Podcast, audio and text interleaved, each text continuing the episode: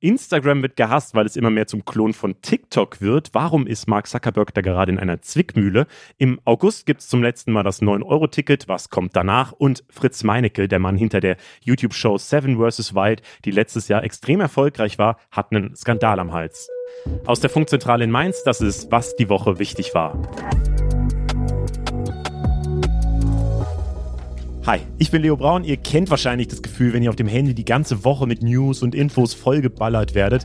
In diesem Podcast lehnen wir uns ein bisschen zurück und gucken die Themen an, die wirklich wichtig sind und die Diskussionen, aus denen wir alle was mitnehmen können. Dafür hole ich mir wie immer Einschätzungen von Expertinnen und Experten und diskutiere die mit einem Gast, der vielleicht nochmal eine ganz neue Perspektive geben kann. Und das ist diese Woche Malte Zierden, der filmt auf Insta gefühlt sein ganzes Leben, verletzt sich dabei auch ziemlich oft, macht Musik mit seinem Kater Norbert, liefert sich Battles mit seinem Bruder, er modelt und er setzt sich für Tierschutz ein und vielleicht hat er deswegen ein sehr wichtiges Thema mitgebracht, bei dem ich wirklich gespannt bin, wo uns das im Gespräch hinführen wird. Es geht nämlich um Tauben. Und bevor ihr euch gleich wundert, es gab bei der Aufnahme so ein paar kleine Tonprobleme. Sorry dafür, wundert euch da bitte nicht. Das ist der Funk-Podcast. Let's go. Und damit herzlich willkommen, Malte. Hey, hallo. Schön, euch kennenzulernen. Schön, dich kennenzulernen. Was war denn so ein Thema, äh, das dir diese Woche besonders wichtig war? Ich habe ähm, gerade erst so richtig realisiert, dass wir heute Freitag haben, die Woche irgendwie schon fast zu Ende ist. Ähm, tatsächlich war die Woche bei mir relativ unspektakulär. Ich war am Wochenende, das kommt noch zur letzten Woche, aber fühlt sich wie diese an, äh, auf dem Deichbrandfestival und das war irgendwie richtig schön, äh, mal wieder äh, aus dieser Corona-Zeit rauszukommen und äh, wieder an Festivals teilhaben zu können, weil ich früher ähm, ein sehr häufiger Festivalgänger war. Voll. Ja, das war mein Highlight der letzten Woche in dieser Woche. Kann ich komplett nachvollziehen. Ich habe äh, letztes Wochenende fast nur Bilder vom Tomorrowland von allen möglichen Freunden gesehen, aber ich war dieses Jahr noch auf keinem Festival. Äh, naja, wir starten mal äh, diesmal nicht mit einer Kurznews-Runde, sondern äh, mit einer neuen Kategorie, nämlich dem Best-of der Woche. Und der beste Song anscheinend, wenn man in den Charts nachguckt, dann äh, ist das weiterhin der verbotene Song, nämlich Laila von DJ Robin und Schütz, ist seit gestern tatsächlich auch offiziell der Sommerhit 2022. Ich weiß nicht, wie du den Song findest und eigentlich will ich es auch gar nicht wissen. Deswegen äh, vielleicht mal, was ist so dein Sommerhit, äh, damit wir vielleicht Layla wieder aus dem Kopf loswerden können? Bei mir ist super schwierig. Ich hänge, glaube ich, wie an dem Gefühl von Festivals auch immer an ganz alten Songs fest und ähm, habe da so eine Playlist und ich glaube, was ich, was jedes Jahr wieder bei mir landet, ist halt Joy Division. Immer und immer wieder. Also ich habe kein, kein Sommerhit. Was Layla angeht, schwierig. Ich glaube, ich habe den Track noch nie zu Ende gehört. Ach, schade. Ähm, fand die Debatte drumherum sehr interessant so. Ähm, aber mir war auch klar, dass genau deshalb er noch viel mehr zum Song Nummer 1 werden wird. Leider. Ja, wahrscheinlich wird es auch nicht mehr so schnell weggehen. Aber ich habe ja. ja. ein bisschen Herz für Trash, auch wenn das schon ein bisschen hart ist. Bei mir ist tatsächlich gerade, ich habe den absoluten Ohrwurm die ganze Woche von dem DuckTales-Song, von diesem Intro aus dieser. Äh, Dieses DuckTales. Uh. ja, ja, ja. Ich habe es sogar in meine Playlist gepackt. So schlimm ist es schon geworden, aber naja. Äh, deswegen, also Musikgeschmack kann ich jetzt nicht so mit, äh, mit dem Besten dienen. Die Top-Serie ist Stranger Things. Diese Woche hat es 13,4 Millionen Streams in Deutschland bekommen. Platz 2 ist übrigens äh, mit sehr weitem Abstand dahinter, nämlich nur mit 4,5 Millionen Streams. Äh, The Blacklist. Was ist so deine Serie, Malte? Ey, Stranger Things, Riesenfan, Echt? schon seit Folge 1, feiert sehr tatsächlich. Ich, ähm, ja, wo wir gerade auch beim Song waren tatsächlich, Running Up the Hills, so, der wurde ja auch hoch und runter gespielt, der Song aus äh, der Serie. Auch sehr schön. Den würde ich jetzt nachträglich als meinen Song wählen. Oh, nice. Ja, auf den können wir uns auf jeden Fall einigen. Ich, ich habe tatsächlich die Serie nur die erste Staffel geguckt von Stranger Things, aber den Song feiere ich auch extrem. Ich würde vorschlagen, du nimmst dir in deiner Urlaubswoche komplett Zeit und suchst die Serie durch. Vielleicht mache ich das wirklich. Ich bin äh, viel mit dem Zug unterwegs, weil ich habe jetzt eine Woche Urlaub. Nächste Woche bin ich deswegen auch nicht äh, hier im Podcast am Start und werde mit dem 9-Euro-Ticket durch Deutschland fahren. Ähm, vielleicht vielleicht gucke ich da wirklich Stranger Things. Der Hype ist schon sehr groß. Ja, ja, ja, aber ich kann ihn auch verstehen. So. Ich bin eigentlich immer so, früher war ich zumindest so, wenn etwas so krass gehypt wurde, dann fand ich es sofort uncool, weil es ja alle cool finden. Aber ich, ich kann das schon verstehen. Das ist sehr, sehr, sehr krass gemacht und wirklich aufwendig und ja, cool. Also wer auf sowas steht, let's go. Aber ich denke, jeder wird es kennen. Ja, wie gesagt, die erste Staffel habe ich zumindest schon geguckt. Also so ganz, ganz draußen bin ich jetzt auch nicht aus der ganzen Nummer. Okay. Die Top-Google-Suchanfragen äh, haben wir uns auch mal angeschaut. Das ist äh, diese Woche Frauen-EM, äh, Waldbrand Sächsische Schweiz, Lufthansa-Streik und gestern war es Sebastian Vettel. Ähm, ja, Malte, welche dieser Themen hat dich am meisten bewegt in der Woche? Hm, tatsächlich die Frauen-EM, auch als Nicht-Fußballschauer, aber bezüglich des ähm, Sexismus-Skandals, die Sachen, die dort noch passieren, ähm, ist das das, was mich am meisten mitgenommen hat. Der erfolgreichste Funk-Insta-Post, den müssen wir natürlich auch noch küren. Es sind die Tipps gegen Wespen. Und zwar sind das auch gar nicht so komplizierte Tipps. Äh, ein Tipp ist, äh, dass man die Wespe mit Wasser besprühen soll, mit so einer Sprühflasche, ähm, weil die dann denkt, es regnet und wegfliegt. So. Oder ein anderer Tipp ist, dass man ein bisschen Essen woanders drapiert, ähm, ein bisschen ein paar Meter weiter und möglichst bevor man selber sein Essen auspackt, weil ähm, dann lockt man die Wespen dahin und wenn sie dann einmal da sind, bleiben sie normalerweise auch erstmal da. Ähm, das Wichtigste ist aber, ähm, und das machen leider immer noch richtig viele Leute, man sollte auf keinen Fall wild rumfuchteln, weil damit macht man sie nur aggressiv und ja, gefährdet sich am Ende selber. Ähm, ich habe eigentlich auch das Gefühl, dieses Jahr gibt es gar nicht so viele Wespen, oder? Ich habe auch nicht so viele mitbekommen, muss ich ganz ehrlich sagen. So ein paar Bienen waren am Start, aber Wespen hatte ich noch keine Konfrontation. Doch, doch, auf dem Festival tatsächlich. Eine in einem Bus. Da wurde auch sehr viel Drama drum gemacht, hatte ich das Gefühl. Also viele Leute wollten nicht in diesen Bus einsteigen, weil eine Wespe beim Eingang war. Ähm, scheinen sehr beängstliche Lebens Lebewesen zu sein. Äh, der Flop der Woche, der geht an Tarek Müller, den Geschäftsführer von About You. Diese Geschichte haben wahrscheinlich viele jetzt schon mitbekommen. Der ist nämlich betrunken mit einem E-Roller äh, durch Hamburg durchgefahren und äh, ja, wurde dann angehalten, sollte gut 1500 Euro Strafe zahlen, weil man nicht betrunken fahren darf. Äh, dagegen hat er dann Einspruch eingelegt und das war dann am Ende doch gar nicht mal so eine clevere Idee, weil äh, das Amtsgericht das Ganze dann nochmal genauer geprüft hat und die Strafe, die er zahlen musste, dem Einkommen angepasst hat, das bei ihm natürlich relativ hoch liegt. Und jetzt muss er halt insgesamt 80.000 Euro Strafe zahlen statt 1.500. Die Richterin sagt, es soll ihn ja genauso treffen wie einen normalen Arbeitnehmer. Äh, Malte, bist du schon mal betrunken E-Roller oder Fahrrad gefahren? Äh, betrunken Skateboard auf jeden Fall und tatsächlich dann auch manchmal über die Straße. Ich wurde auch mal von der Polizei angehalten, äh, weil es ja ein Spielzeug ist, was man dann als Skater irgendwie ungern hört. Ähm, aber da war ich nicht betrunken tatsächlich. Fahrrad, ich glaube schon, da war ich 15, 16. Also ich habe auch schon mal nicht ganz so coole Dinge getan.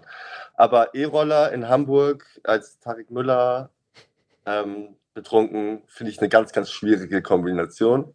Aber ey, man ernte, was man sieht, würde ich sagen. Und als letztes noch der Aufreger der Woche, der kommt von Fritz Meinecke. Das ist der YouTuber, der hinter der Survival-Show Seven vs. Wild steckt. Die gab es letztes Jahr, war riesengroß. Also sieben YouTuber werden in die schwedische Wildnis gebracht und müssen mit nur sieben Gegenständen so lange aushalten, wie es halt geht. Also sie müssen dann Nahrung finden, Unterschlupf bauen und alles. Es war ein Riesending und ist auch für dieses Jahr geplant, aber einige Leute scheinen sich gerade von Fritz Meinecke abzuwenden. Das fing Anfang Juli an. Da hat er einen sexistischen Spruch in einem Video gebracht gemacht und fand ihn anscheinend so witzig, dass er ihn direkt auch aufs Vorschaubild des Videos auf YouTube gepackt hat.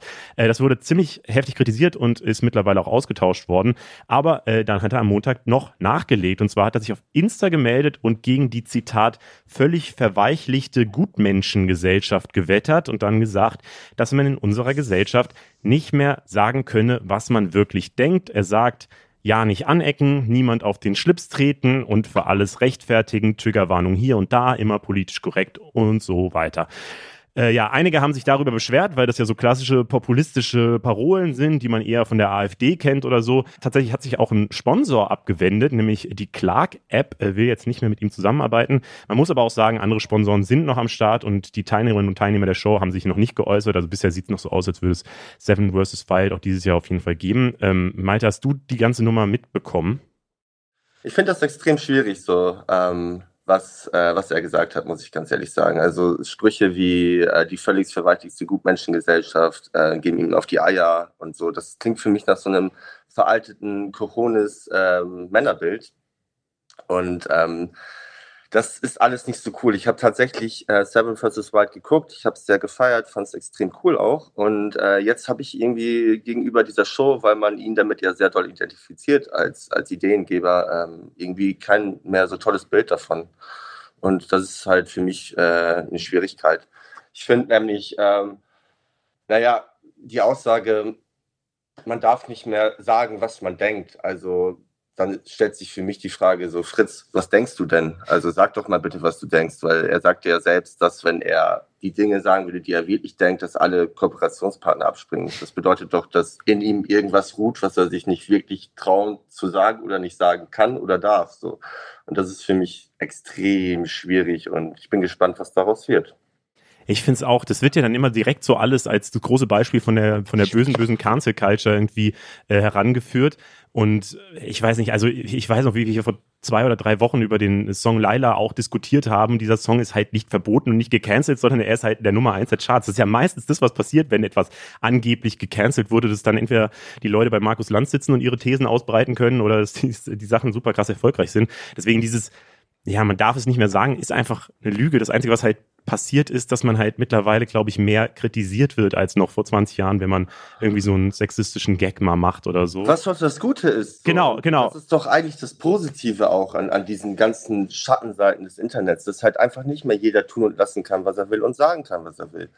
Ähm, und ich finde auch, diese Aussagen sind super schwierig. Ähm, das erinnert mich immer an diese, früher war alles besser. Es gab doch auch mal so eine Gottschalk-Debatte, als er gewisse Wörter nicht mehr sagen durfte. Ähm, was die Leute denn für ein Problem damit hätten und so weiter. Und ich finde, äh, man müsste tatsächlich auch mal ein bisschen mit, äh, mit dem gesellschaftlichen Wandel gehen und ein bisschen reflektieren. Ich meine, wer, wer sieben Tage im Dschungel ist und Langeweile hat, wird doch wohl eine Stunde am Tag Zeit finden, um äh, über die Dinge in der Gesellschaft zu reflektieren. Und wie gesagt, ich bin dem sehr kritisch gegenüber.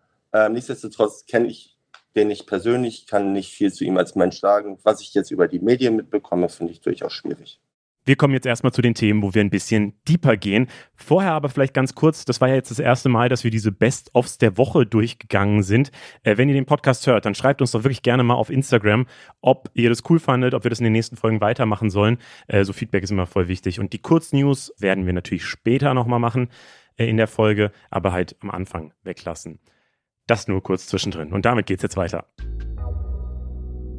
Stirbt Instagram, das ist vielleicht ein bisschen hart formuliert, aber Meta, also die Firma hinter Instagram und Facebook, scheint gerade ein bisschen im Panikmodus zu sein. Der Grund ist natürlich TikTok. Die chinesische App ist gerade ja viel beliebter und gar nicht mehr nur bei jungen Leuten. Deswegen bauen Instagram und Facebook alles Mögliche und werden dabei immer mehr wie TikTok. Das heißt, kurze Hochkant-Videos werden viel stärker ausgespielt als klassische Bildposts.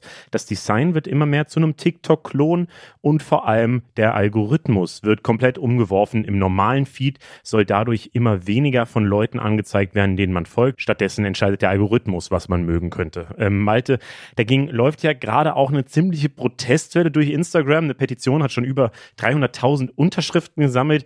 Ähm, wie findest du diese Änderung denn? Ich stehe da tatsächlich sehr dort zwischen den Stühlen. Ich ähm, habe, bevor dieser TikTok-Hype und TikTok als solches schon da war, eigentlich diese Art von Videos immer schon gemacht. Also seitdem ich da bei Instagram rumzappel, sind das meine Videos. Das heißt, für mich hat sich eigentlich gar nicht so viel verändert.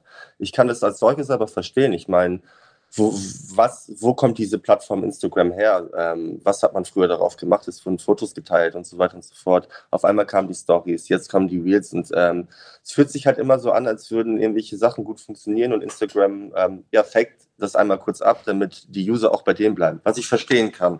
Und zwar, ich hatte auch so eine kurze TikTok-Suchtphase in den letzten Wochen. Ähm, man bleibt sehr schnell auf dieser Plattform kleben. Also man swipet sich halt ein Video nach Video nach Video, bis das richtige Video kommt, was dir halt als solches gefällt. Und dann guckst du es dir an. Der Algorithmus ähm, rafft auf jeden Fall so, hey, das findest du gut und schlägt dir noch mehr von diesen Sachen vor. Dass Instagram das jetzt eins zu eins übernimmt, finde ich halt irgendwie ein bisschen schade, weil ja, sie wollen halt einfach die User auch bei sich haben, die äh, die, die App halt möglichst lange draufhalten. Und dafür ist Instagram eigentlich nicht gemacht. So, lass äh, TikTok TikTok sein und Instagram Instagram, dann sind, glaube ich, alle happy. Ja, wobei Instagram sich ja immer verändert. Ich weiß noch, wie sie irgendwann die Stories eingeführt haben, als Snapchat damit erfolgreich geworden ist. Und da hatte die Taktik ja super gut funktioniert. Aber tatsächlich ist es diesmal ein bisschen anders. Wir reden da gleich nochmal weiter drüber. Vorher ähm, habe ich mir mal angeguckt, so ähm, Facebook war ja so lange das Unternehmen, das die Macht hatte und letztlich die Regeln in der Social-Media-Welt diktiert hat. Und das scheint sich eben langsam zu ändern. Äh, dazu äh, habe ich mal die ganzen Infos rausgesucht. Es war eine dunkle Woche für Social Media Firmen. Mark Zuckerberg musste zum ersten Mal einen Umsatzrückgang für seinen Meta-Konzern verkünden und auch der Gewinn ist im letzten Quartal um mehr als ein Drittel eingebrochen. Und dann beschweren sich eben auch noch die Userinnen und User. Eine Sache, die Instagram wirklich Sorgen machen könnte, Kim Kardashian und Kylie Jenner, zwei der größten Social Media Stars der Welt, haben gepostet, dass Instagram aufhören soll, TikTok sein zu wollen und die App einfach bei Fotos bleiben soll. Und sowas kann wirklich Einfluss haben, als Kylie Jenner 2018 verkündet hat, dass sie keinen Grund mehr sieht, bei Snapchat zu sein, ist die Aktie von Snapchat tatsächlich am nächsten Tag direkt um 6% eingebrochen. Vermutlich ist das auch der Grund, warum der Instagram-Chef Adam Mosseri sich zu der Kritik geäußert hat. Er bittet darum, der Plattform etwas Zeit zu geben, damit alles richtig eingestellt wird. Es bleibt aber dabei, Instagram soll eine Videoplattform werden. Und der Grund ist natürlich klar. TikTok überflügelt gerade alles. Schon jetzt ist die Gesamtnutzungsdauer von TikTok doppelt so hoch wie bei Netflix. Und auch wenn wir mit Funk in Schulklassen gehen und da mal rumfragen, sagen uns die meisten, dass TikTok einfach gerade die beliebteste App ist.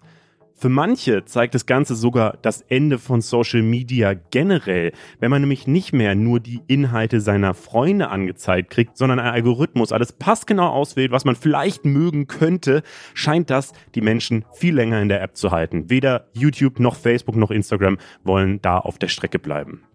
Für den Meta-Konzern kommt es alles allerdings zu einem richtig schlechten Zeitpunkt. Mark Zuckerberg will ja eigentlich das Metaverse aufbauen, also komplett virtuelle Welten, und er investiert dafür richtig viel Geld. Bis das in der Masse ankommen wird, wird es allerdings noch ein paar Jahre dauern und gerade deswegen braucht er gerade eigentlich das Geld, das durch Instagram und Facebook reinkommt.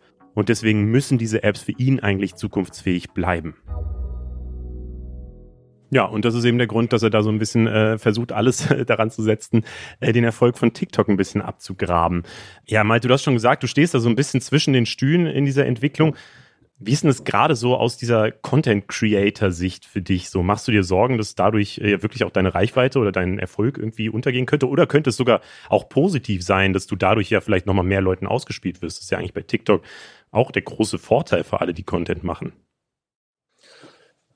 Ich finde es schwierig. Also ich, ich fand äh, Instagram eigentlich bisher immer für mich persönlich perfekt. Ähm, und zwar war es halt immer so, dass man wurde halt nicht einfach dieser Riesenmasse ausgespielt, sondern die Leute sind gekommen, haben sich deine Sachen angeguckt und sich das viel mehr rein, reingezogen. So, und bei TikTok fällt mir halt auf, es ist eine, eine riesen Diskussionsfläche und ein Riesenthema einfach für alle. Und das birgt halt Schwierigkeiten und bringt halt auch Probleme mit sich. So, und ich finde, rein persönlich betrachtet, ähm, nach dem alten Zitat Schuster bleibt halt dein Leisten, ähm, dass man die Leute, die man mit Instagram, weil Instagram halt eben war, wie es war, abgeholt hat, nicht verärgern sollte. So. Ähm, deshalb stehe ich tatsächlich aber mit meinem Content auch zwischen den Stühlen. Ähm, für mich bleibt es wie gehabt. Ich mache meine Videos wie vorher ist aber halt auch eine sehr egoistische Betrachtungsweise. Ich kann mir vorstellen, dass es zig andere Leute gibt, Fotografen und so weiter und so fort, die da halt jetzt drunter leiden und sagen, hey, ich muss jetzt Videos machen, weil die Plattform mich genauso wie TikTok dazu zwingt. Und die andere Perspektive ist jetzt auch nochmal, ist es cool, wenn Instagram ein Klon von TikTok werden sollte. Also ich persönlich kann meine Videos eins zu eins auf beiden Plattformen hochladen. Jetzt könnte ich mir theoretisch noch einen YouTube-Account machen und das bei YouTube Stories hochladen und habe halt überall dieselbe Suppe. Also, keine Ahnung, gehst du nicht zum Beispiel auf Twitter, um da andere Sachen zu erfahren als auf Instagram oder auf TikTok so? Und wenn wir jetzt einen Einheitsbrei machen, würde es meines Erachtens nach sehr langweilig werden.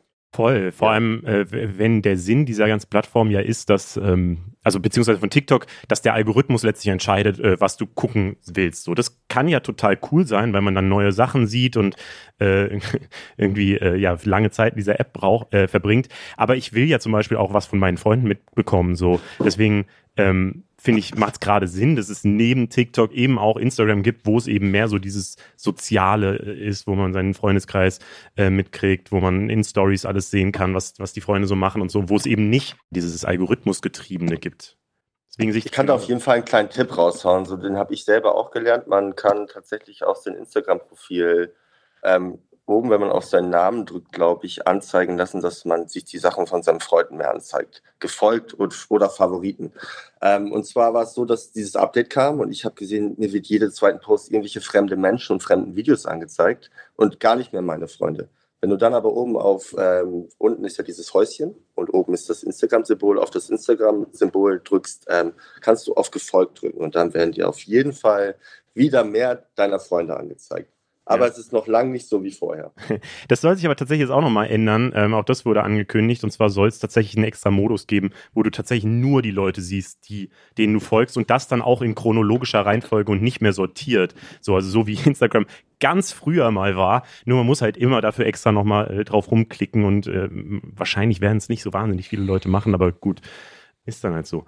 Ich finde es auch nochmal interessant, die Perspektive von Kylie Jenner irgendwie drauf zu gucken. Ja. Weil, weil, sie natürlich, macht es natürlich nicht, weil sie so äh, gerne ihre Bilder von den Freunden sieht, sondern weil sie das, für sie bedeutet es ja richtig viel Werbegeld oder generell für Influencer, die das ja gerade relativ stark promoten, ähm, weil sie jetzt relativ klar, also wir sehen es ja auch mit dem Funk-Account äh, auf Instagram, ähm, wenn wir ein Bildpost oder Infopost oder was auch immer, dann können wir vorher relativ klar abschätzen, wie viel Reichweite der machen wird. Für uns ist das einfach nur interessant. Für Kylie Jenner ist es natürlich sie kann damit zu Marken gehen und sagen, ey, gib mir so und so viel Geld, weil es kriegt so und so viel Reichweite.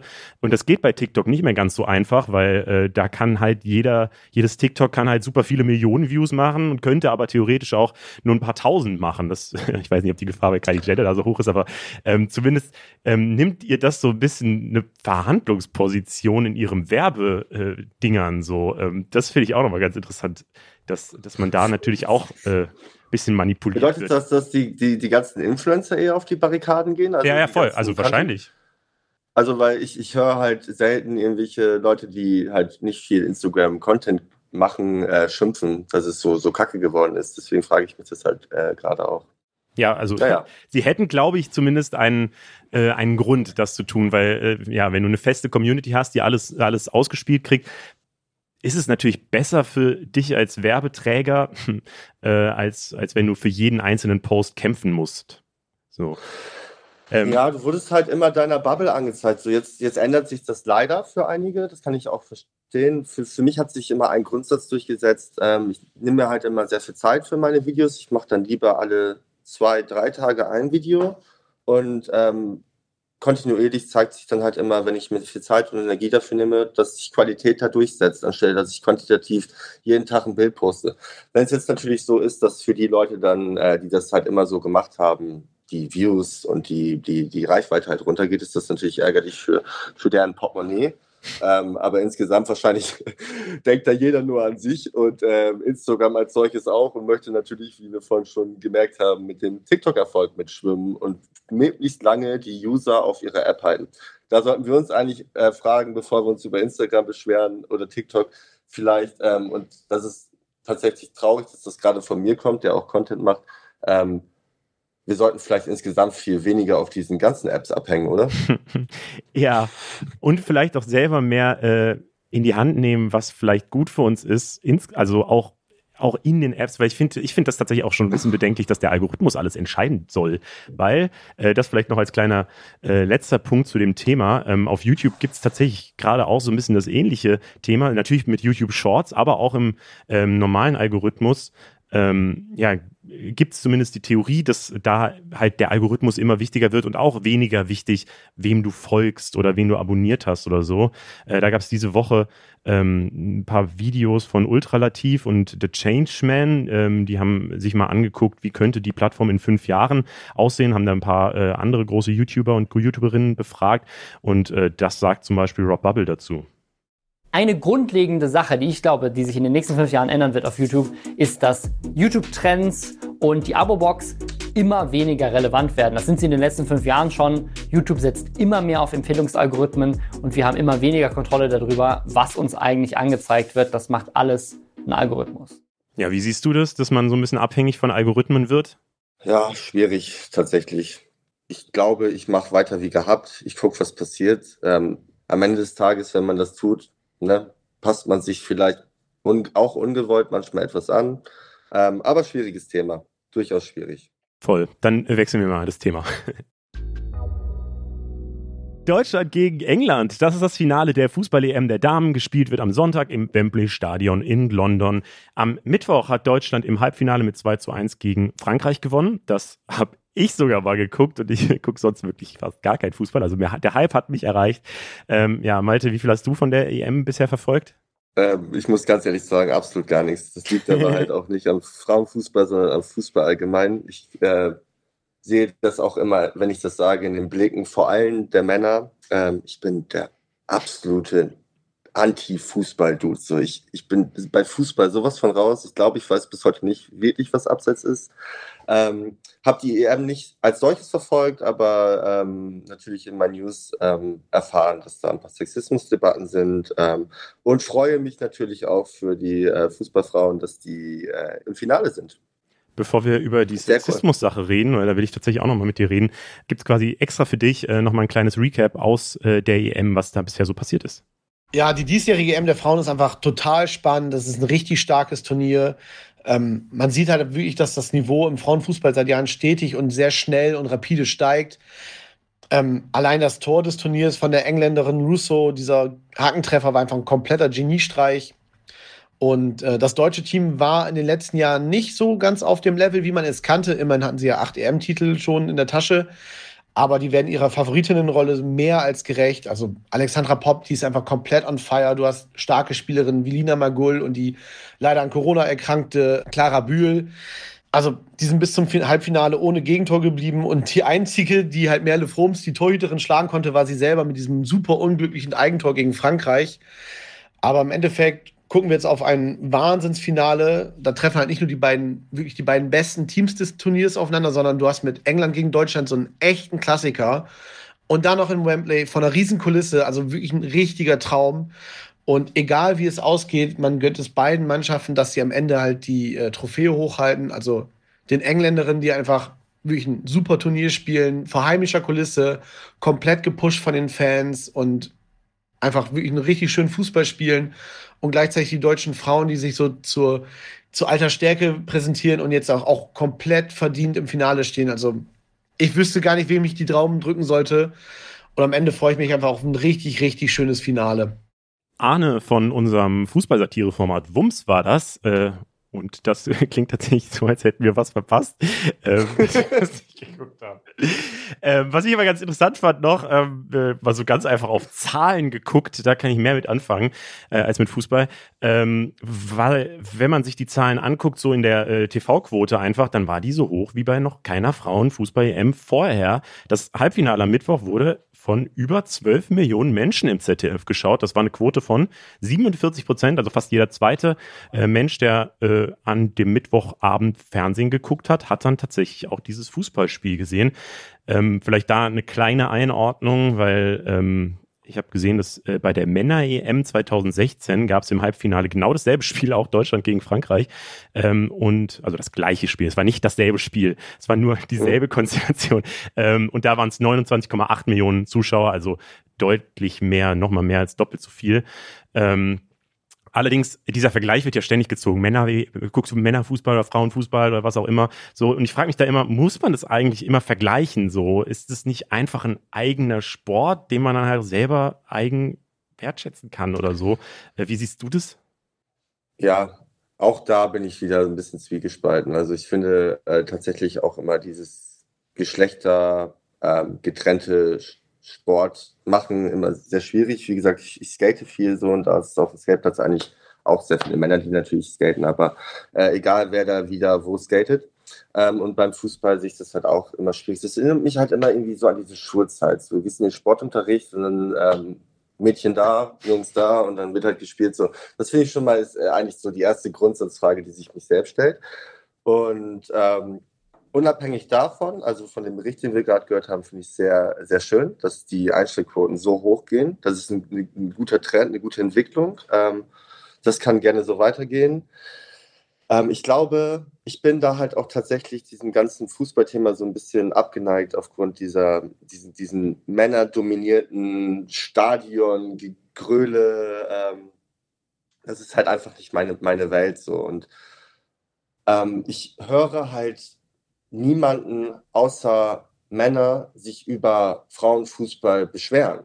So, das ist halt das große, die, die, diese große Geschlechterdebatte dahinter. Und das ist halt irgendwie für mich nicht mehr zeitgenössisch. So, da, äh, wir haben vorhin über Fritz Meinecke gesprochen und Dinge, die man nicht mehr sagen darf und denken kann und so. Und ich finde so, da sollte man halt auch mal ähm, nicht mehr in den 80ern hängen bleiben, sondern vielleicht mal 2022 ankommen und ähm, Frauen vielleicht auch genauso gut bezahlen beim Fußball wie Männern. Ähm, ich kann die Debatte verstehen, also das Argument wird ja immer aufgeworfen, dass man, wenn Frauenfußball nicht so viele Men äh, Menschen schauen, dann dürfen sie natürlich auch nicht so doll bezahlt werden. So, das sind ja ganz oft Argumente, die, die da äh, rausgeschmissen werden. Kann ich verstehen. Aber die Schere ist meines Erachtens doch einfach zu riesig und äh, ergibt halt nirgendwo Sinn. Das ist das, was ich zum Thema Frauenfußball, Männerfußball hier sagen kann. Ja, tatsächlich haben wir ähm, vor ein paar Wochen, als die EM angefangen hat, schon mal hier in dem Podcast äh, darüber geredet, gerade auch über dieses Bezahlungsding. Und da fand ich das Argument ganz einleuchtend, dass halt der DFB ähm, ein gemeinnütziger Verein ist. Das heißt, er muss etwas zum Wohle der Gesellschaft tun und äh, das wäre ja zum Beispiel, dass du einfach die äh, Vereine gleich bezahlst, äh, die Frauen und die Männer oder zumindest die gleiche Prämie auszahlst oder sonst irgendwas. Bei anderen, in anderen Ländern passiert das tatsächlich auch immer mehr. Aber du hast ähm, das Thema Sexismus jetzt schon mehrfach angestriffen. Auch da, ähm, das habe ich mir mal genauer angeguckt. Ähm, da gibt es nämlich eine Doku zu und ähm, da auch nochmal einen kurzen Info-Einspieler. Es ist 2022 und durch die Frauenfußballligen hinweg berichten die Spielerinnen immer wieder von Sexismus, ob mit dummen Kommentaren oder mit übergriffigem Verhalten. Wenn irgendwie jemand fragt, ob er ein Foto mit einem machen kann und plötzlich hat man die Hand am Hintern, also dann sagt man auch, ja, ähm, was soll das jetzt? Die mit den kurzen Haaren sollte bei uns duschen. Ist das überhaupt eine Frau oder nicht? Naja, Gott sei Dank hat sie ja Brüste. Das war jetzt erst letzte Woche, wenn man irgendwie in den Austausch geht und dann sagt, ja, und ja, hier die, die eine Spielerin, oh, die ist ja auch richtig heiß, ne? Die würde ich auch mal wegbügeln wollen. Jo, das sind die Erfahrungen von National- und Bundesligaspielerinnen aus einer Reportage vom NDR. Und das zeigt eben, dass Sexismus und Ungleichberechtigung in vielen deutschen Fußballvereinen immer noch nicht richtig angegangen werden. Aber, das muss man auch dazu sagen, das Problem gibt es natürlich nicht nur im deutschen Fußball und nicht nur in den Vereinen an sich. Auf Facebook, Instagram, TikTok und auch auf Twitter wurden seit Beginn der EM auch viele Teams und einzelne Spielerinnen von England, Spanien, Frankreich und Italien in sexistischen Posts beleidigt. Hast du von solchen Kommentaren was mitbekommen, Malte? Mir wird der Algorithmus zeigt mir sehr wenig Fußball an, deshalb bin ich bei diesen Kommentaren tatsächlich äh, sehr da raus. Ähm, aber ich kriege das hin und wieder mit tatsächlich. Ähm, und ähm, ich habe eine Freundin, die Fußball spielt, ähm, in so einem Dorfverein. Ähm, aber die sagt mir auch halt auf einem kleineren Maßstab, dass da halt hier und hin und wieder auch mal Sprüche fallen. So, was willst du dann machen? Und das finde ich halt einfach, ja, wie gerade schon angeschnitten, halt einfach super, super schwierig und also in welcher Gesellschaft leben wir, dass das halt immer noch stattfindet und äh, immer noch äh, am Start ist. Traurig eigentlich. Super, super, super traurig, dass, dass ähm, man sich eine Fußball, WM, EM, was auch immer, Bundesligaspiel, wie sie auch immer alle heißen, äh, anguckt, äh, von Männern und solche Dinge, es sei denn, es ist ein äh, homosexueller Spieler, dann fallen solche Sprüche vielleicht auch mal. Ähm, ähm, genau, bei Frauen, dass es halt da stattfindet. Warum, warum muss man sich als Sportlerin so, so eine Scheiße geben? Verstehe ich nicht. Ich hoffe auch wirklich, dass das irgendwann mal abnimmt, weil also ich finde wirklich dieses, weiß ich nicht, es ist 2022, wir sollten da wirklich langsam, das sollte langsam alles kein Thema mehr sein. Ich meine, Frau und Mann, so, wo sind wir denn? Ich kann da so viel und so wenig zu sagen, weil ja. es ist halt einfach super schwierig, finde ich. Ich finde das einfach, äh, keine Ahnung, es macht einen ein bisschen sauer, es ist ein bisschen traurig. So, ich kriege das halt auch von meiner Freundin mit. Wir sind viel im Austausch untereinander. So, sie spielt zwar kein Fußball, aber muss sich halt auch immer irgend so Shit geben. So, ich meine, sie, sie äh, nimmt ein Paket von einem Postboten an und kriegt irgendwie einen, einen kurzen Spruch von denen und der geiert ihr dabei auf die Brüste. So, und dass man sich das geben muss, so tagtäglich und dass das ähm, der Standard ist, jeden Tag dir irgendeine sexistische Scheiße zu geben, muss halt Kacke sein. So. Ich kann das jetzt als, als Typ nicht gut nachvollziehen, weil es bei mir nicht so häufig passiert. Mhm. Aber äh, umso öfter man es hört, desto trauriger wird man darüber, wo, wo man sich befindet. Fertig aus. Und wenn die Leute dann kritisiert werden für sexistische Sprüche, dann sagen sie, man darf ja nichts mehr sagen. Das ist so die Welt, wo wir gerade noch leben. Das genau, und, und ja, oder ja, war ja nur ein Spaß, chill mal so, Digga. Ja. So, ey, nee, war kein Spaß. Ich ja. finde, die Leute achten sehr wenig äh, auf das Gegenüber. So, jeder sagt sofort und was er denkt und fühlt, vor allen Dingen auch in dieser Instagram, TikTok, Algorithmus, Facebook-Welt. Ähm, man sieht was, man denkt was, man schreibt. Und das findet aber tatsächlich auch verbal statt. So. Und das ist halt einfach super traurig. Manchmal muss man doch vielleicht einfach sich mal kurz Zeit nehmen, nachdenken, ist das gerade cool, verletze ich jemanden? Und dann sind wir auch wieder bei Fritz Meinecke, die verweichliche Gesellschaft, äh, Weicheier, man darf nichts mehr sagen. So. Das ist doch das Problem. Jeder sagt sofort, was er denkt und das führt halt zu diesem Problem. Denk doch erstmal nach und sag dann erstmal was. Meine Meinung. Komplett, kann ich dir nur zustimmen. Wie ist denn das jetzt, äh, um, um einen Abschluss zu dem Thema zu finden? Ähm, guckst du am Sonntag das Spiel oder sagst du, es interessiert mich wirklich gar nicht? Ich glaube, ich gucke es jetzt so. Das wäre halt derbe uncool, wenn ich es jetzt nicht gucken würde, weil ich jetzt weiß, dass es am Sonntag ist. Absolut, jetzt hast du keine weißt Entschuldigung mehr. Weißt du eine Uhrzeit? Um 18 Uhr ist es. Sonntag 18 Uhr ist eingetragen. Was kommt nach dem 9-Euro-Ticket? Das ist gerade die große Frage, die sich alle stellen und auch in der Politik wird das ziemlich stark diskutiert. Ähm, ja, Malte, hast du denn für den August schon ein 9-Euro-Ticket geholt? Oder hast du Ich generell kaufe mir das tatsächlich. Ja, ich, ich habe bisher immer ein 9-Euro-Ticket geholt. Ich fand das Angebot bisher richtig nice, richtig gut. Man hat halt einfach, sehr viele Leute haben Zugang zu diesem Ticket, bringt Probleme mit sich, aber ich habe es für nächsten Monat noch nicht gekauft. Mache ich eigentlich immer einen Tag vorher, beziehungsweise ähm, ich brauche es tatsächlich auch noch so richtig, weil ich ähm, habe vorher in Fechter studiert, wohne in Hamburg und da gibt es halt einfach tatsächlich nur eine Regionalbahn, die dahin fährt, über Bremen. Und auch kein ICE so. Und früher habe ich mir immer für einen Tag das Niedersachsen-Ticket gekauft für 29 Euro. Das war schon happig. Und jetzt für 9 Euro kann ich den ganzen Monat da immer zu meinem Kieferorthopäden fahren, wo ich studiert habe, weil da, da will ich immer noch hin, weil ich da sehr glücklich bin. Und das sind immer meine Reisen. Deshalb bin ich sehr, sehr glücklich über dieses 9-Euro-Ticket. Es wird ja auch viel kritisiert. äh, Du hast es schon so halb angesprochen, ähm, weil es, also es bringt Probleme mit sich, nämlich, dass die äh, Züge zu voll sind und dadurch sehr offensichtlich wird, dass die Bahn gerade nicht so wirklich darauf ausgelegt ist, ähm, dass wirklich viele Leute mit ihr fahren wollen. Äh, Kriegst du das auch mit, dass da dein, dein Zug zum Kieferorthopäde besonders voll ist? Ja, also wie Sau. Übertrieben. Wochenenden, vor allen Dingen jetzt gerade auch Ferienzeit. Ich meine, du hast jetzt eine Woche Urlaub. Ähm, wenn du mit der Bahn fährst, und deutschlandweit eine Woche Ferien sind, wirst du es auch merken. Es ist sehr krass. Ich glaube dennoch, man, man ist ja immer so Gefangener seines Selbst und sitzt da irgendwie rum und denkt so, fuck, Mann, der Zug ist voll, das nervt mich wie Sau. Aber dennoch sind da irgendwie hunderte von Schülern im Zug, die halt einfach für 9 Euro irgendwie in eine coole Stadt fahren können und Sachen erleben können. So, ich finde, das ist eigentlich eine schöne Sache. Ähm, insgesamt ist das Angebot halt einfach an Waggons ähm, halt einfach scheiße. Man merkt es halt auch an den Schaffnern. Die sind passiv-aggressiv gereizt. So, ich kann das auch verstehen. Es ist halt einfach, es wird halt krass überrannt. Es ist, auf die Frage zurückzukommen, ja, es ist derbe voll teilweise. So übertrieben, dass man denkt so, Moment mal, war nicht vor ein paar Monaten nochmal äh, Corona so doll am Start so. Jetzt sitzen wir hier alle hart aufeinander, müssen aber diese Masken tragen. Ähm, ich habe teilweise Momente gehabt, wo die, die Leute gebeten haben, aus dem Zug auszusteigen, die keinen Sitzplatz haben. Mhm, das habe ich auch erlebt. Und ich hatte immer ein Fahrrad dabei und es war so voll, dass das Fahrrad, dass da so der Sattel abgerissen wurde. Das war so crazy. Es war am allerersten Wochenende, diesem Pfingstwochenende, da war ich nach Köln gefahren von Mainz aus und das war so insane voll. Ich glaube, das mittlerweile hat sich ein bisschen entspannt, aber deswegen, ich bin, bin mir auch noch nicht sicher für die nächste Woche, wenn ich da, ähm, ich will halt vor allem durch Ostdeutschland fahren, weil ich da noch nie so krass unterwegs war, äh, außer in Leipzig und Potsdam und Berlin halt, ähm, und mal so die anderen Städte einfach sehen will und ich habe so die Hoffnung, dass es da nicht so ultra voll ist, weil ja alle gerade Urlaub haben ähm, und vielleicht ein paar weg sind oder so. Mal gucken. Ich sagte nur zu, die Hoffnung stirbt zuletzt. Absolut.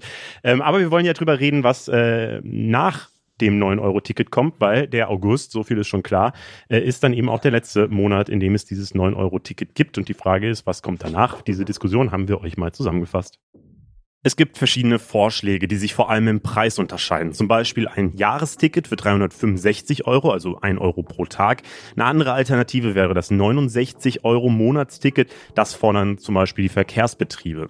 So schnell wird es mit der Nachfolge aber eh nichts. Verkehrsminister Wissing von der FDP sagt, die Politik soll erstmal genau analysieren, wie das Ding jetzt lief und dann kommt vielleicht ein neues Angebot, aber eher nicht mehr dieses Jahr.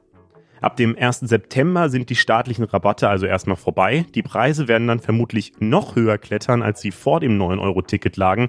Und auch der Tankrabatt läuft dann aus. Jan Schippmann von unserem Politikformat Die da oben ordnet das so ein. Es geht ums Geld. Die FDP pocht ab dem nächsten Jahr wieder auf die Einhaltung der Schuldenbremse. Der Bund könne eine Verlängerung nicht bezahlen, sagt zumindest Finanzminister Christian Lindner. Verkehrsminister Volker Wissing bezeichnet das Ticket zwar als fulminanten Erfolg, schiebt die Verantwortung aber auf die Bundesländer. Ja, und damit ist einfach noch nicht klar, was, äh, was als nächstes passieren wird. Ähm, ja, was würdest du dir denn wünschen, Malte? Sollte es verlängert werden? Sollte es nicht verlängert werden? Sollte es irgendwie anders passieren? Ich persönlich finde tatsächlich diesen 69 Euro Monatsticket-Vorschlag eigentlich ganz kompromissbereit, ganz cool ähm, aus meiner Perspektive. Ich finde es super schwach, A, die, ähm, die Benzinpreise wieder zu erhöhen, beziehungsweise halt einfach ähm, nicht mit zu vergünstigen und gleichzeitig halt auch nochmal das 9-Euro-Ticket Ticket wegzulassen. Also ich meine, das klingt jetzt nach so einem Testballon, wir testen das mal drei Monate aus und dann gucken wir, was passiert ist halt irgendwie kein, kein nachhaltigen Plan, den die da aufgestellt haben, sondern Voll, vor, allem, vor allem, weil das Problem ja jetzt nicht nur drei Monate lang war. Also ich meine, das Problem ist, dass Energiepreise höher geworden sind und äh, Inflation krass ist. Das heißt, äh, Leute können sich weniger leisten und dann zu sagen, ja, für drei Monate könnt ihr euch jetzt wenigstens wieder leisten, durch die Gegend zu fahren, aber danach halt nicht mehr, finde ich auch irgendwie eine ganz komische also, Sache. Genau, und für mich wäre jetzt so ein äh, fairer Kompromissvorschlag zu sagen, wir ziehen dieses 9-Euro-Ticket jetzt dieses Jahr noch durch bis Ende Dezember, sagen wir. Ähm, bis oder ab Januar 2023 wird es dann eine Erneuerung geben. Die werden wir euch, keine Ahnung, im September, November, wann auch immer vorstellen. Und dann habt ihr Zeit, euch umzugewöhnen. Das wäre für mich fair, aber alles andere ist so, okay, jetzt gibt es das 9-Euro-Ticket nicht mehr. Okay, alles wird teurer. Okay, ich muss Auto fahren. Okay, es ist einfach, es klingt für mich todesdumm. Ja, was man äh, tatsächlich auch, vielleicht weil man den Klimaaspekt ja auch noch immer mit reindenken kann, ähm, noch als Pro-Argument für so ein Ticket eben sehen kann, ist, dass tatsächlich jetzt eine Auswertung von TomTom, also diesem Navi-Hersteller, äh, zeigt, äh, dass es äh, eine Entlastung auf den Straßen gibt, also weniger Staus und auch eine Studie der TU München sagt, dass äh, teilweise weniger mit dem Auto gefahren wird. Allerdings gibt es auch ein paar Gegenargumente äh, gegen dieses Ticket. Und zwar äh, sagt einerseits der VDV, ähm, dass äh, mehr Leute ja dadurch unterwegs wären, weil sie ja gratis quasi rumfahren können. Und rumfahren macht automatisch klimaschädliche Sachen. Das heißt, die sagen sogar, es wäre schlecht fürs Klima, dass äh, das Bahnfahren so billig wäre. Lindner kritisiert außerdem die Querfinanzierung mit Steuern, die sei ungerecht für diejenigen, die auf dem Land leben und eben keinen guten ÖPNV-Anschluss haben. Ich weiß nicht, mich überzeugt das irgendwie nicht so ehrlich gesagt. Ähm, und äh, natürlich das Hauptargument äh, gegen dieses äh, Ticket oder eine Verlängerung dieses Tickets sind eben die überlasteten Züge und das Argument, dass man erstmal das Streckennetz richtig ausbauen muss, bevor man da die ganzen Leute drauf loslässt. So ja, dann baut doch das Streckennetz aus und dann lasst die Leute drauf los und lasst die Leute nicht drauf los und nach drei Monaten merkt ihr, okay, wir haben die Kapazität nicht so. Also das, das hinkt halt, dieses Argument finde ich schwierig. Ja. Zumindest, glaube ich, jetzt angekommen. Ich glaube, das Signal ist äh, von diesen drei Monaten jetzt relativ stark. Und äh, die Politik verspricht jetzt, oder Volker Wissing verspricht ja jetzt zumindest sehr stark, dass er sehr viel Geld in den äh, Bahnausbau legt. Und das war die letzten Jahre halt immer so total das äh, Thema, was niemand so richtig beachtet hat. Und das war ja, also es gab ja ständig irgendwie Richtungswechsel. Mal sollte die Bahn mehr ausgebaut werden, dann sollte sie privatisiert werden, dann sollte sie an die Börse, dann sollte dies und das passieren.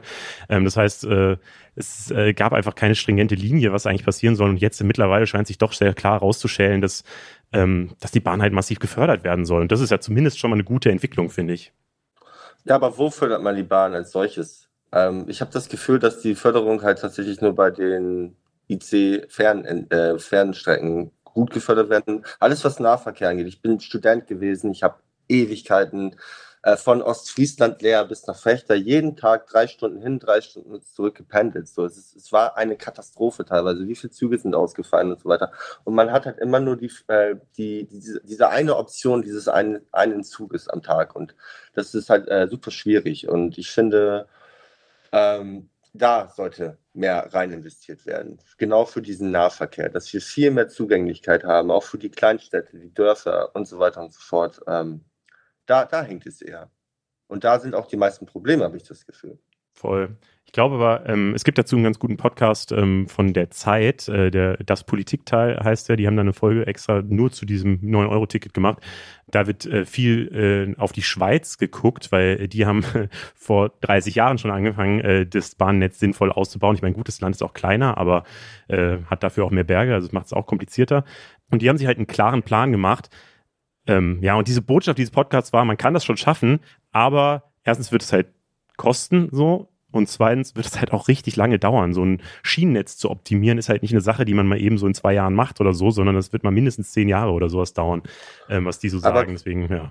Ja, aber müssen wir, also allein, wenn wir gerade auch schon über Klimawandel und diese ganzen Sachen gesprochen haben, oder Digitalisierung ist doch auch so ein Thema. Warum denken wir denn nicht mal ein bisschen nachhaltig? Und das, also das, das wissen wir doch aus dem Alltag. Wenn wir etwas kaufen, was etwas teurer ist und mehr Qualität gibt, habe ich doch viel länger äh, etwas von dieser Sache, anstelle mal so kurzfristig zu sein. Und das ist, glaube ich, vielleicht viel mehr der Grundsatz, den, den, den ich dort drin suche. Ja, das wäre das wär schön, wenn die Politik und wenn alle mal so ein bisschen nachhaltiger ja, ja, und langfristiger denken würden. Das ist auch sehr optimistisch betrachtet, aber ich, äh, das wäre für mich, also ich, ich habe immer das Gefühl, dass immer die, die Lösung so nahe liegt, aber es ist wahrscheinlich viel komplexer, als ich dann denke. Ich habe dasselbe Gefühl halt auch bei der, äh, bei der Digitalisierungsdebatte mit den, ähm, bei uns auf dem Dorf, wo ich groß geworden bin, ist es jetzt so, dass die Glasfaser äh, verlegen wollen, mhm. müssen, können. Ähm, und die Leute können sich da halt irgendwie, können sagen, ich will das nicht oder ich will das halt. Und es findet halt aufgrund dessen nicht statt, weil zum Beispiel Leute wie mein Vater sagt so, nee, will ich nicht. Ich will doch nicht da jetzt für bezahlen, dass die Glasfaser hier liegt. Ich brauche das nicht. Ähm, und jetzt, 2020 ging es los, ähm, fängt Deutschland an halt zu sagen, hey, was halten wir denn mal von Digitalisierung, obwohl das Thema schon seit 1980 steht. Und dasselbe ist es bei der Bahn so. Und wir sind da halt irgendwie nicht fortschrittlich genug und denken nicht nachhaltig genug. Und äh, ich finde das, was die Schweiz da tut, dann halt einfach sehr smart und sehr gut. Sehr vorausschauend betrachtet. Komplett. Wir machen mal weiter mit einer Runde Kurznews. Earth Overshoot Day. Am Donnerstag war der Earth Overshoot Day, also der Tag, an dem die natürlichen Ressourcen der Erde für 2022 aufgebraucht sind. Das war der 28. Juli und damit äh, ist dieser Tag so früh wie bisher noch nie. Vor 50 Jahren lag dieser Overshoot Day noch im Dezember und das Ganze ist übrigens nur der weltweite Verbrauch. Wenn man hochrechnet, wie viele Ressourcen wir in Deutschland benutzen, wäre der Tag schon im Mai erreicht. Das heißt, wir verbrauchen ungefähr dreimal mehr Ressourcen im Jahr, als wir eigentlich hätten. Ein Mittel, um das Ganze, um diesen Tag wieder nach hinten zu schieben, wäre zum Beispiel die Lebensmittelverschwendung zu reduzieren. Aber es gibt auch noch ganz viele andere Vorschläge, ähm, was man machen könnte. Ähm, aber allein mit dieser Lebensmittelverschwendung könnte man, ähm, wenn man die halbieren würde weltweit, dann könnte man den äh, Overshoot Day um 13 Tage schon immerhin nach hinten schieben verschieben, was ja auch gar nicht so wenig ist, ähm, aber was auch nicht reichen würde. Ähm, glaubst du denn, Malte, dass wir äh, diesen Tag nochmal schaffen, irgendwann nach hinten zu schieben? Weil bisher geht der immer weiter nach vorne. Ich glaube, Menschen merken es immer erst, wenn es zu spät ist. Das ist, glaube ich, das, das große Problem. Also wenn es dann halt vielleicht nicht mehr rückgängig machbar ist. So. Und ähm, ich glaube, solange wir hier noch im sehr recht vollständigen Deutschland leben ähm, und was Ernährung angeht, äh, relativ wenige Probleme hier haben, werden wir nicht lange darüber nachdenken als große Gesellschaft. Kettensägen-Eklat. Am Montag soll ein Mann am Starnberger See die Garage seines Nachbarn mit einer Kettensäge demoliert haben. Der Grund, sie würde ihm die Sicht auf den See versperren. Das ist eigentlich schon weird genug, aber äh, bei diesem Angreifer soll es auch noch sich um Jens Lehmann handeln, also den ehemaligen Torhüter der deutschen Fußballnationalmannschaft. Woher man das weiß, äh, Jens wollte, bevor er losgesägt hat, anscheinend noch die Überwachungskamera seines Nachbarn außer Gefecht setzen und hat die Kabel abgerissen. Aber die Kamera war wohl akkubetrieben geschrieben und hat ihn dann in Action aufgezeichnet. Ähm, ja, Malte, was machst du, wenn du richtig Stress mit deinen Nachbarn hast? Ich hatte das Gott sei Dank noch nie. Also ich musste gerade ein bisschen lachen. Ich finde das schon. Ich glaube, das ist so die Hölle. Äh, stell dir mal vor, du wohnst wo, es ist relativ idyllisch und richtig schön und dann kommt da so ein Dude mit einer Kettensäge und Dann kannst du den See auf. nicht sehen. Das ist doch der eigentliche Skandal. Also ich versuche solche Dinge mal etwas kreativer zu betrachten, sondern bau dir doch eine höhere Ebene, wo du dich draufstellen kannst und von da aus den See sehen kannst. Aber ähm, ja, ich, ich muss ganz ehrlich sagen, ähm, ich habe sehr wenig Stress mit, ähm, mit den Nachbarn. Ein bisschen vielleicht was Tauben angeht, aber ansonsten bin ich da fein raus. Uh, zu den Tauben kommen wir auch gleich noch. Roboteralarm. In Russland hat ein Schachroboter seinen siebenjährigen Gegner den Finger gebrochen. Der Junge hat wohl zum Gegenzug angesetzt, bevor der Schachroboter mit seinem Zug fertig war und diese ungewöhnlich frühe Handbewegung von dem Jungen konnte der Roboter nicht richtig deuten. Deswegen hat er dann den Finger von dem Jungen gepackt und dabei leider gebrochen. Aber alles ist gut am Ende, äh, weil der Junge konnte das Turnier tatsächlich am selben Tag auch noch weiter fortsetzen. Ähm, ich habe mich gefragt, Malte, ist das jetzt vielleicht der Anfang äh, vom großen Kampf Menschheit gegen Roboter? Exakt, das habe ich, als ich das äh, gerade auch gedacht. Das erinnert mich, äh, wie heißt denn das nochmal? iRobot? Diese, oder Ja, genau. Matrix, diese ganzen Filme. So da geht's dann schon los. Ich glaube, das ist der Beginn. Ja, da müssen wir auch eingreifen und nachhaltig denken. Ich würde sagen, ähm, back to the 80s. Äh, lass mal zu deinem Taubenthema endlich kommen. 500 Millionen, diese Zahl habe ich recherchiert. So viele Stadttauben soll es auf der Welt geben. Ich weiß nicht, wer das gezählt haben will, aber äh, naja, so ist es auf jeden Fall. Ähm, du hast dir dieses Thema auf jeden Fall gewünscht und äh, äh, giltst auch als offizieller Tauben-Influencer, habe ich gelesen. Äh, erzähl mal ganz kurz, was ist dein Verhältnis zu Tauben? Es kam relativ spontan. Ich habe äh, im Badezimmer so eine kleine Fensterluke und da habe ich ähm, eigentlich for fun so ein, so ein kleines Miniaturwohnzimmer für Tauben aufgebaut, ähm, dass die da halt chillen können und leg da halt immer Essen hin. Und dann hat sich halt so entwickelt, dass immer und immer wieder dieselbe Taube kam und äh, dadurch habe ich dann halt mich ein bisschen mit Tauben beschäftigt und versucht, sie halt ähm, zu füttern und ihr, ja, keine Ahnung, sie an mich zu gewöhnen. Das ist übrigens voll süß, nur kurz zwischengegrätscht. Dieses, also man sieht es bei dir auf dem Instagram-Profil in den Story-Highlights noch, wie du diese, ähm, dieses Wohnzimmer gebaut hast, wirklich mit so kleinen Stühlen und kleinen Möbeln irgendwie für die Tauben. Das sieht richtig sweet aus. Ja, ich, ich, also ich fand es eigentlich, ich fand die Idee einfach, es war so eine kleine kreative Idee, da jetzt irgendwas hinzubauen. Dann ist das, hat sich das daraus entwickelt. Und äh, so habe ich meine Taube Oscar kennengelernt. Der kommt jetzt täglich morgens immer zwischen halb neun und neun. Dann fütter ich den, pfeife ein bisschen, ähm, er gewöhnt sich dran und mein Ziel ist es, ihn halt irgendwie irgendwann halt auch in die Wohnung zu bringen. Oh, so echt? hat sich irgend. Was denn? echt? In die Wohnung? Ja, ja. Ja, ja, jetzt äh, nicht dauerhaft, aber ich habe so ein paar süße Taubenvideos gesehen, dass die Tauben dann halt jeden Tag irgendwie so am Fenster klopfen. So ein Mädel macht das Fenster auf, die kommt rein, isst kurz und geht dann wieder so. Und das finde ich eigentlich schön. Und dann habe ich mich ähm, eigentlich auch mal mit Tauben so auseinandergesetzt, weil sie ja so verhasst sind. Sie sind ja irgendwie oder gelten als Ratten der Lüfte in unserer Gesellschaft.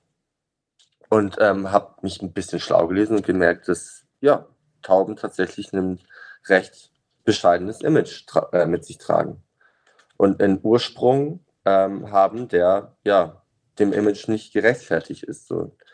Die Taube als solches kam von uns ähm, Menschen, also wir haben sie gezüchtet und irgendwann nicht mehr gebraucht und ähm, jetzt lebt sie halt in den Städten. Das Problem ist bei den Tauben, dass es sehr heimatgebundene Tiere sind, also sie fliegen oder bleiben halt in dem Raum, wo sie aufgewachsen sind. So. Und dort in den Städten gibt es natürlich nichts zu essen Mhm. oder nicht viel zu essen. Das bedeutet, sie ähm, essen Reste, Müll, Abfall von uns und demnach, ja, sind sie relativ ungesund. Und ähm, dadurch rührt der Irrtum, dass, ähm, dass Tauben die Ratten der Lüfte sind, weil sie so viel Krankheiten mit sich tragen. Aber jetzt mal eine Frage an dich. Hast du jemals schon mal jemanden gehört, hey, ich habe äh, mich bei einer Taube angesteckt oder infiziert?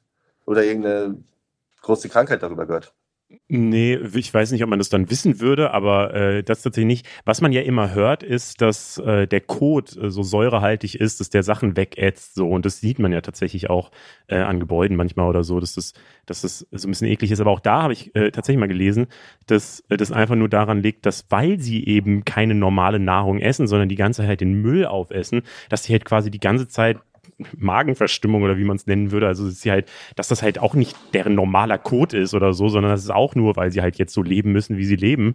Ähm, und das letztlich auch wieder die Schuld der Menschen ist, äh, dass, dass die diesen Code haben. So, ja. Genau, das ist das, das ist das Problem halt. Also es gibt halt Lösungen. Natürlich bei 500 Millionen Stadttauben ist ein, ist ein Problem, so das müsste man natürlich eindämmen. Da gibt es auch Städte, die schon auch in Deutschland Vorreiter für sind und äh, Taubenschläge bauen, damit die Tauben halt auch dort aufwachsen und in diesen Taubenschlagen halt immer ähm, dort auch brüten. Und dann wechselt man halt so ein paar Eier aus, sodass man diese Überpopulation ein bisschen eindämmen kann. So, das Mhm. ist natürlich zielführend sehr gut.